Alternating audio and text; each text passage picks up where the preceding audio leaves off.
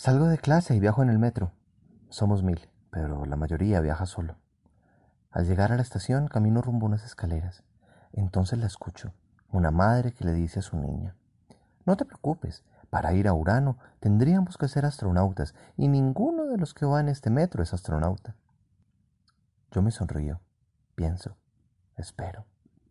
Es un impulso, no la conozco, no sé de qué hablaban, una idea que crece hasta que las palabras salen solas de mi boca. Decido controlarme, pero ya es muy tarde.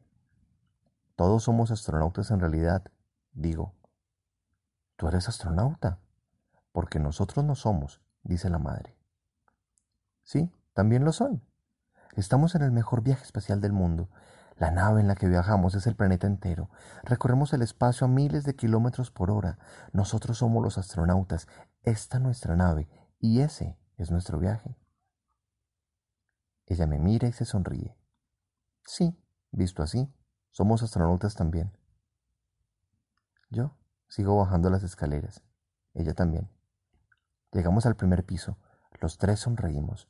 Yo sigo mi camino y ella es el suyo. Astronautas todos. El cuento de hoy, Cotidianidades número 4, de quien les habló Daniel Naranjo. Nos escuchamos de nuevo aquí en Relatare Cuentos.